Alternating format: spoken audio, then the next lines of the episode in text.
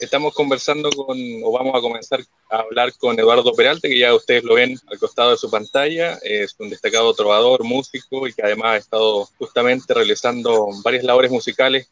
¿Qué tal? ¿Cómo estás, Armando? Encantado de poder conversar un rato con ustedes. Muy bien, pues muchas gracias. Eduardo Peralta, algunos lo recuerdan obviamente por, sus canciones, por su música. Eh, vamos a partir de atrás para adelante, ¿cómo ha estado la vida en, medio de la pandemia? ¿Cómo ha estado también el trabajo musical en este último tiempo? Difícil, difícil, porque ha sido más que nada eh, por este sistema tecnológico, ¿no? En que hemos tratado de paliar la falta de, de escenarios reales, de escenarios presenciales durante ya más de un año. De manera que todo ha sido por eh, online, por Zoom, por StreamYard, por distintas eh, plataformas. Eh, pero hemos aprovechado bastante Facebook, que es una plataforma bien amigable. hay hartos seguidores. Yo tengo dos perfiles en, Facebook. De hecho, colgamos el, el, Facebook donde están ustedes, ¿no? El de Hitos de la Historia ahí está apareciendo esta, esta entrevista, ¿no? Así es. Claro. Eh, con Facebook hemos tenido una relación muy intensa en este último año. Eh, yo empecé a hacer un recital en, en, marzo del año pasado, en plena pandemia, el 21 de marzo, que duró tres meses de corrido en que canté tres, cuatro, siete y hasta diez canciones por día a veces. Fueron un montón de canciones durante, durante todo el otoño de la pandemia, del comienzo de la pandemia. Y, quedó ahí como una especie de, eh, de, ¿cómo decirlo? Un pequeño baúl de, canciones, ¿no? Que se puede recuperar, que se puede ver, que se puede buscar en el buscador de Facebook y tú lo puedes escuchar. Y de hecho, hemos seguido recordando eh, cuando hay fechas especiales, qué sé yo, los poetas que que he musicalizado, en fin, si hay algún natalicio o, se conmemora eh, un año más de la partida, ponemos una musicalización que hemos grabado en, ese, eh, en esos tres meses que fueron muy intensos. Y de ahí he seguido, he seguido recitando poemas que me gustan, cantando canciones antiguas y nuevas, eh, las musicalizaciones, las, las traducciones de Brassens, en fin. Y eso ha hecho que se creó como una especie de cofradía, de, grupo, de gente eh, que ha ido siguiendo, que ha ido apoyando eh, mis, eh, mis, presentaciones online. Entonces ha sido como la posibilidad de no perder ese nexo, ese, ese hilo que hay entre el, em, el público y, los artistas, ¿no? que es tan difícil de mantener en tiempos de pandemia. Sí, pues un tema no, menor. Eh, Eduardo Peralta, eh, estudiaste periodismo algún tiempo. ¿Y cómo fue esa experiencia al comienzo de, o a finales de los 70, si no me equivoco? Sí, claro, el 78, 77, perdón. El marzo del 77 entré al campus oriente de la Universidad Católica em, a estudiar periodismo con eh, personajes tan especiales como Juan Beglia, como Lili Martínez, eh, mi amiga, en fin, de mi curso, ¿no? Que eran de mi curso. Y eh, Tati Pena, que nos, nos, dejó hace pocos meses, eh, desgraciadamente, era de mi curso también, Tati, con la que después cantamos, ¿no? Mucho en los 80, en todos los 80, con el grupo Abril, que ella era la solista. esos casi tres años, no, no, no, no duré tres años porque opté por la, por la canción, opté por la trova, opté por, el arte, pero me sirvieron para mm, eh, una cierta sistematización del lenguaje, eh, para crear este concepto un poco de cronista urbano o meterme en el concepto de cronista musical, ¿no? de, los tiempos que corrían en ese tiempo. Tuvimos eh, profesores, algunos olvidables, por supuesto en ese tiempo era, era durísimo el comienzo de la dictadura, pero excelentes profesores como Alfonso Calderón, que nos hacía redacción periodística, Premio Nacional de Literatura, que nos enseñaba eh, el, uso del lenguaje, el, juego de las palabras, en fin. Eh, y al gran Augusto Góngora, que ahora desgraciadamente está sufriendo eh, el tema del Alzheimer. Él nos, nos eh, ayudó muchísimo en todo lo que era la visión del cine, el cine como obra de arte y que también es parte de nuestro patrimonio, tanto en, el cine que se hace en Chile como en el cine universal y el cine artístico, ¿no? que nosotros veíamos mucho en, el cine, en el Teatro de la Católica, que en ese tiempo era, era cine, el cine Dante, en la Plaza eh, Ñuñoa, y Augusto nos recomendaba ciertas películas, ¿no? Fellini, obviamente, que, que nos ayudó mucho a, a desarrollar ese gusto por, la, por el buen cine, por el cine artístico. Bueno, y después eh, en Europa y con, en varias ciudades europeas que también pudiste... Eh, ¿cómo, ¿cómo, fue eso? Eh, ¿Te fuiste de periodismo y fuiste a Europa? ¿Cómo, cómo fue el caminar ahí? Bueno, a fines del, del 79, yo, en diciembre, en realidad primero fui a Argentina y Uruguay. desde, desde Uruguay fue que tomé el avión a Bélgica primero. Y en Argentina y Uruguay fue muy interesante porque ahí pasé mi, cumpleaños, eh, participé eh, en un festival, eh, coincidimos ahí con Miguel Ortega, el, cura Miguel Ortega, que en paz descanse, y que logró que yo participara en un festival de la canción navideña y salí segundo con mi canción Navidad, la, la famosa canción Navidad que salió el primer disco. Y fue bastante duro, porque intenso, porque era también el tiempo de, dictaduras en, Argentina, y sin embargo me tocó cantar en el Teatro Presidente Alvear, que es un teatro enorme en la calle Corrientes, eh, participando con varias, eh, varios artistas jóvenes que eh, entregaban sus canciones que tenían que ver con la Navidad. Y pese a que la canción era bastante poco ortodoxa, ¿no? Porque no es precisamente una canción religiosa, salió, salimos segundo e incluso gané un poco de plata y con algo de plata también que era bueno tener en los bolsillos para partir a, Europa. Y después estuve en, Uruguay con, amigos, conociendo un poco Uruguay, cantando también en un par de, de escenarios muy, eh, muy interesantes, muy alternativos, en fin. Y de ahí partí a, Europa, donde me quedé casi 10 meses eh, recorriendo varios países, cinco países eh, del ámbito de, Francia, más que nada, de, los francófonos, ¿no? Bélgica, Suiza, pero también estuve en Alemania y en Holanda. Y ahí eso fue muy potente como, como, viaje iniciático, como poder recorrer, poder conocer gente, conocer también y, ver cómo trabajaban mis colegas chilenos y latinoamericanos allá, pero también conocer el, arte de la, canción de autor eh, de alto nivel, eh, como, como, puede ser Brassens, como puede ser Ferré, Leo Ferré, que ayer estaba de cumpleaños, habría cumplido 105 años, el gran monegasco, pero en particular Brassens, que para mí es el, una especie de maestro de los trovadores del siglo XX.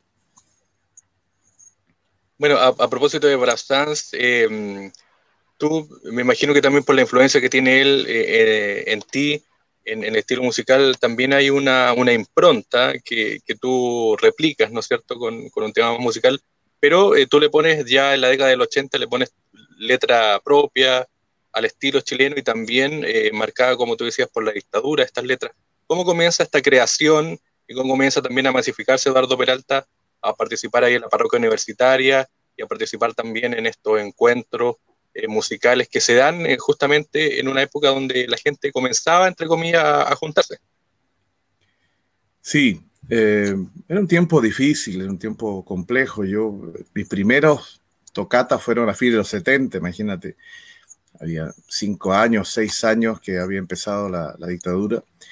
Y, me tocó estar en, en escenarios muy emblemáticos, muy potentes, como el, eh, la Peña Javiera de Nano Acevedo, ahí en, la calle San Diego, ¿no? Año 78, o en los encuentros de Juventud y Canto, donde tuve eh, la, alegría de cantar dos años seguidos cantar seis canciones junto con muchos artistas que, estaban en, la cartelera de estos encuentros junto y canto, como decías tú, de la parroquia universitaria. Y en la segunda vez que canté, eh, Enrique Bertrán, uno de los productores, eh, me dice, oye Eduardo, sabes que hay dos amigos que, vienen de Valdivia, que no están programados y que llegaron a, a última hora, les prestaron unas guitarras aquí, unos músicos, unos amigos ¿no podrían cantar algo entre medio de tu actuación? Entonces dije, por supuesto, yo iba a hacer seis canciones, hago cinco y ponen dos canciones de ellos entre medio y después yo termino el bloque, ese bloque peraltiano, que era como una prefiguración a lo mejor de los famosos lunes que hice por tantos años. Y bueno, eran Marcelo y Marcelo Nilo y Nelson Chuen, que obviamente que estaban empezando su primera, yo creo que fue su primera actuación en Santiago, eh, después de haber hecho grandes actuaciones en el sur, en, la Universidad Austral de, Valdivia, y fue un éxito, obviamente, así que fue maravilloso eso, esa posibilidad de, presentarlos allá en, eh, ¿cómo se llama?, en, la parroquia universitaria. Y, el tiempo anterior, inmediatamente anterior, era eh, un, un, tiempo más épico, ¿no? Hay como un eco, parece. Como un eco, parece. Se escucha bien, no hay problema. ¿Se escucha bien? Entonces, eh, eh, claro, esa parte épica, la mayoría se fue al, exilio, otros artistas importantes como Víctor Jara eh, fueron asesinados, ¿no? Y lo que pasó es que vino una, una generación de de trovadores, es decir, de poetas de la canción. Yo creo que nosotros fuimos una, una generación de, de, poetas. Incluso los, los, grupos, como Santiago Los Extremos, tenían esa impronta de Lucho Lever, por ejemplo, que sigue siendo, ahora canta por su cuenta y, y, canta maravillosas canciones. Eh, fue un, una búsqueda de la canción trovadoresca, trovera, del artista con su guitarra en el escenario. Eh, y, con una diversidad temática bastante amplia también. Yo diría que eh, esto también le da un, sesgo propio al, al, canto nuevo. A mí no me gusta mucho la palabra canto nuevo, yo prefiero la palabra canto canto eterno, canto natural, canto poético, canción poética o canción de autor, como dicen en Francia, en, algunas, algunos estudiosos, ¿no? Eh, imagínate, nueva canción chilena, la nueva canción chilena son más viejos que nosotros los del canto nuevo, y todos son, nos llevamos nuevos, pero ya hasta pasamos todos los 60 años, entonces es una cosa un poco rara de seguir hablando de un canto nuevo. Yo creo que la idea era hacer una canción que identificara, que dijera lo que estaba pasando, pero de una forma poética, de una forma con oficio, ¿no? Con oficio de, de trovador.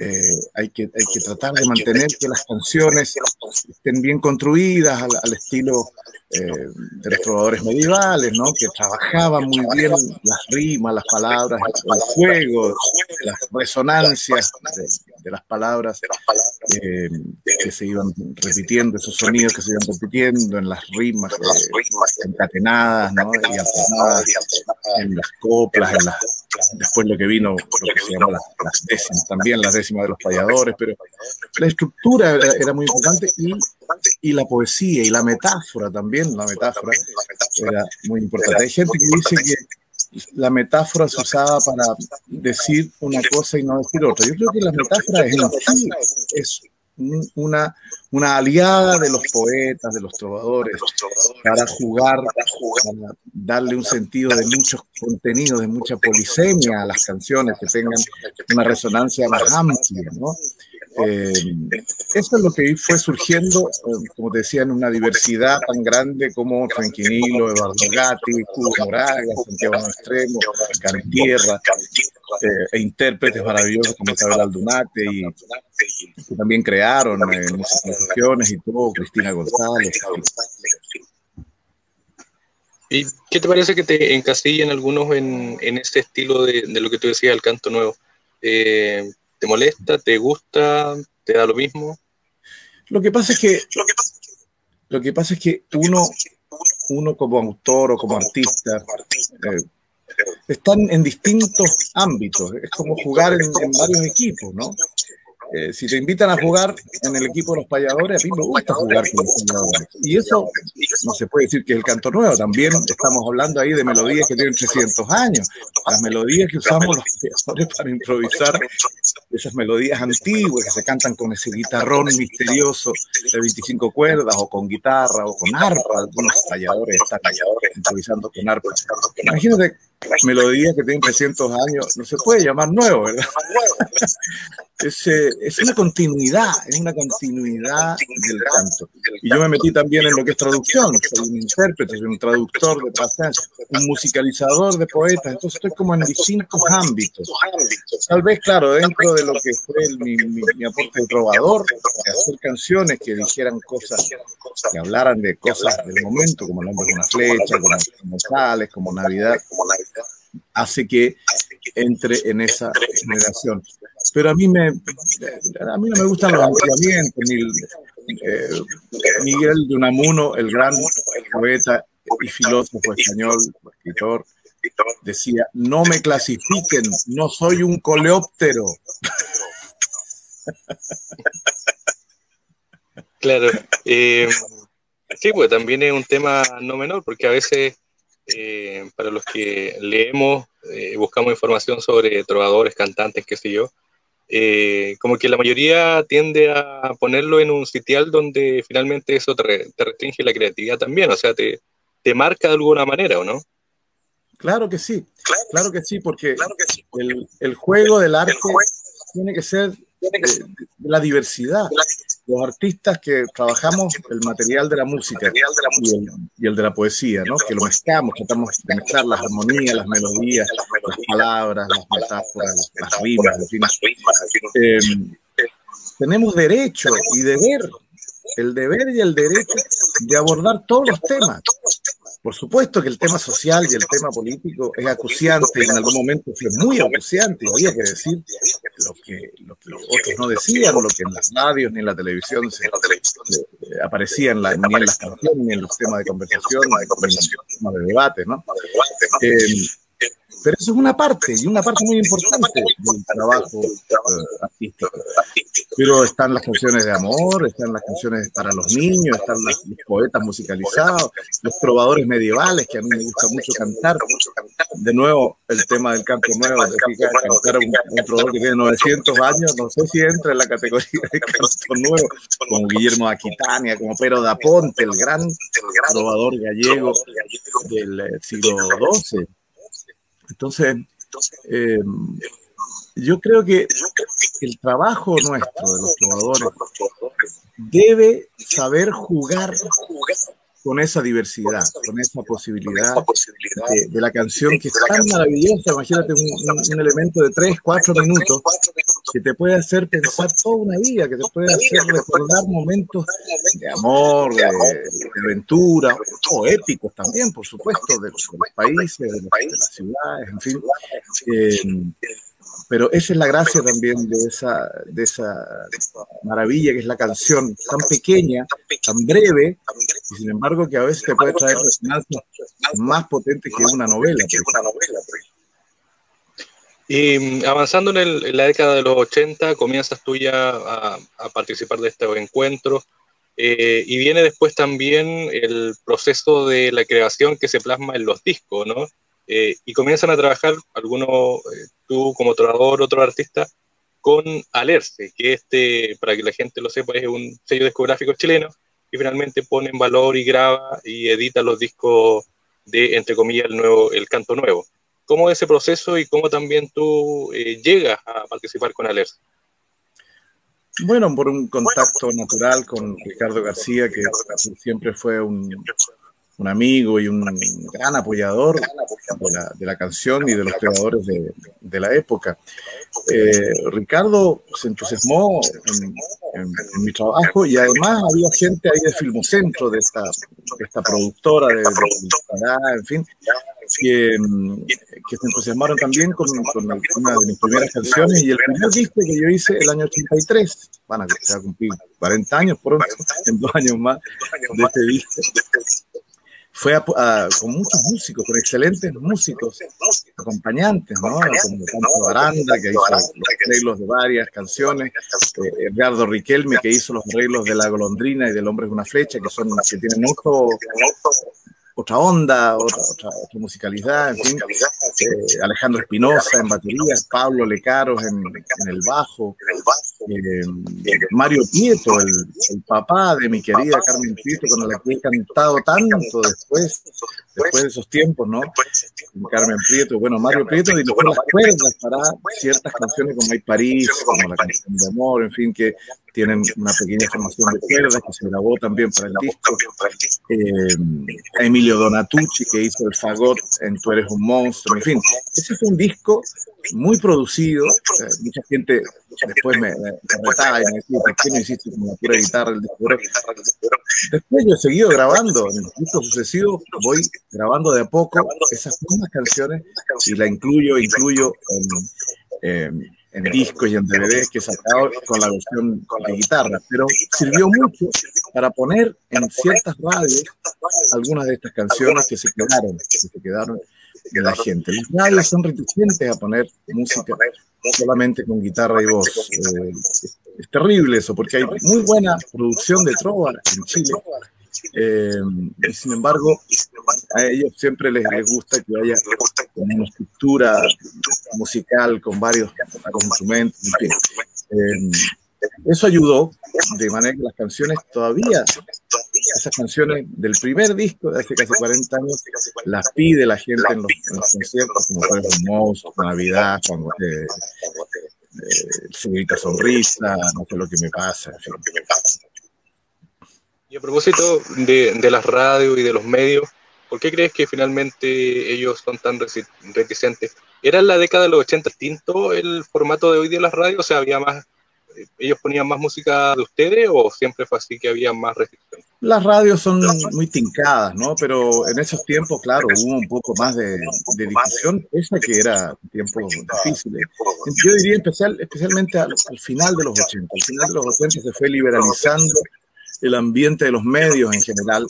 Recuerda que había revistas, diarios alternativos, ¿no? Con la época, como el Fortín Mapocho, y radio y radios eh, también más democráticas, como la Radio Chilena, la Galaxia, Cooperativa, que, eh, que difundían, claro, el trabajo eh, más, eh, más eficiente, más, más, más, creativo, tanto de los poetas como de las actividades teatrales que se hacían con el grupo Ictus, ¿no? que fue tan importante. Yo fui a ver muchas veces a mi amigo Nisim Charim, que lo recuerdo con, lo recuerdo con nostalgia porque fue hace también relativamente poco tiempo, se nos, se nos fue después de una larga, larga carrera teatral. Entonces, todo ese mundo artístico, claro, tenía una casa de resonancia mayor. Eh, que después se perdió a comienzos de los, de los 90 pese a la llegada de los y, y, lentamente se han ido configurando otras radios, pero siempre las radios en Chile, las radios que más se dedican a la cultura, y se entiende, es, eh, son las radios eh, universitarias.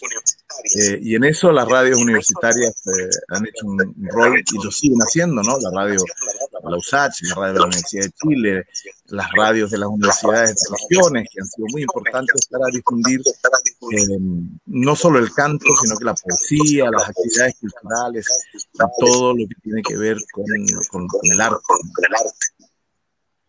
Eh, bueno, todo hablaba, eh, hay un, documental también en que participaste tú que salió hace muchos años, que es La sombra del canto nuevo. Y, y a propósito de, la era de los 90, en el documental también queda explícitamente demostrado o se comenta el rol que jugó también la democracia para ustedes. Eh, hay muchos de los que ahí son entrevistados que dicen que finalmente había otra esperanza. Claro, porque el tema de la cultura hay que tener un fuego especial no toda la gente, y en particular, mucha gente que está ligada al mundo político, no tienen mucha sensibilidad con respecto a la cultura.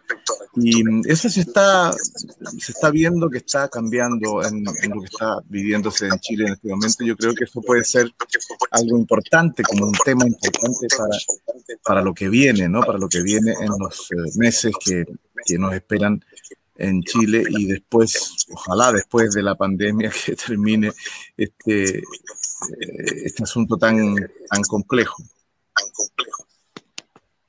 Claro, y mm, bueno, avanzamos en la década del 90, comienzas tú, y también hay un trabajo muy importante que es con Pedro Yáñez. No sé si nos puedes contar de eso. ¿Cómo nació esa, esa idea?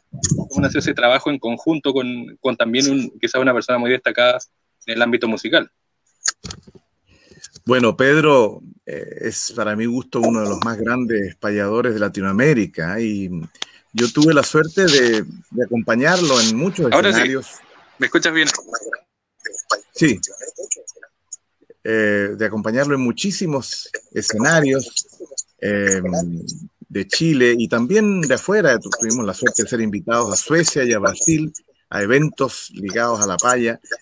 Em, y con Pedro yo aprendí mucho, yo aprendí mucho eh, de lo que es la, improvisación, de lo que es el disfrute en el escenario también, porque hay, hay de repente una sensación de que el arte debe ser una cosa como muy eh, organizada y, media sufrida también, eh, en que hay que tocar todo perfecto, especialmente el mundo clásico a veces, ¿no? Y resulta que el, el disfrute del escenario, lo saben los actores también, es muy importante para hacer pasar eh, un mensaje que tú quieras eh, entregar al público y hacer y compartirlo eso.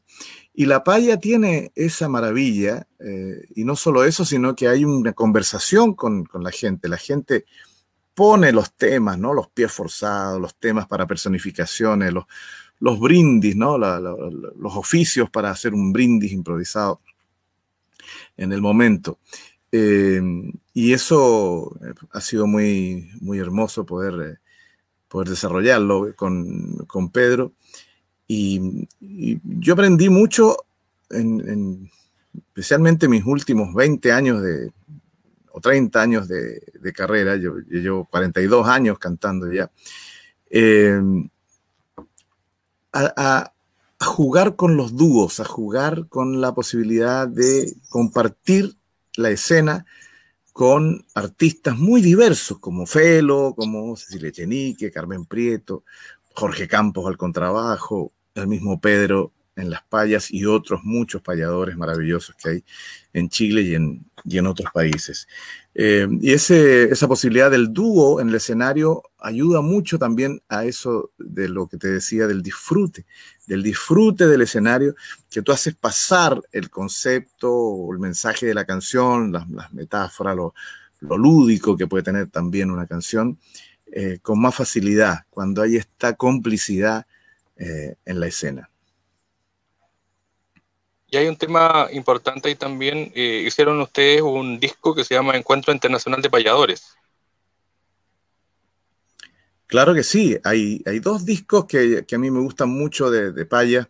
Hay muchísimos, por supuesto, en Chile se han hecho, se han hecho muchos, pero ese es, muy interesante, lo sacó a leerse también en vivo y en que está incluido eh, un gran payador uruguayo, eh, que es José Curbelo, el tremendo José Curbelo, estupendo improvisador, y eso lo hicimos en Ñuñoa, en el teatro de, eh, de, Manuel de Sala, yo creo que se hizo esa grabación y fue muy, muy bonita. Y, la otra grabación que no se conoce tanto, que no se ha difundido tanto, la eh, produjo la Fundación Víctor Jara y se llama Payas por Víctor Jara. Es un hermoso trabajo en que ahí estamos eh, Moisés Chaparro, que ahora es el presidente de la, Asociación de Payadores de Chile, Manuel Sánchez, tremendo payador de la, de la generación más reciente, eh, Pedro Yáñez y yo. Estamos los cuatro y el pie forzado es eh, obviamente un homenaje a Víctor Jara y los temas que propone, por lo tanto, la gente del público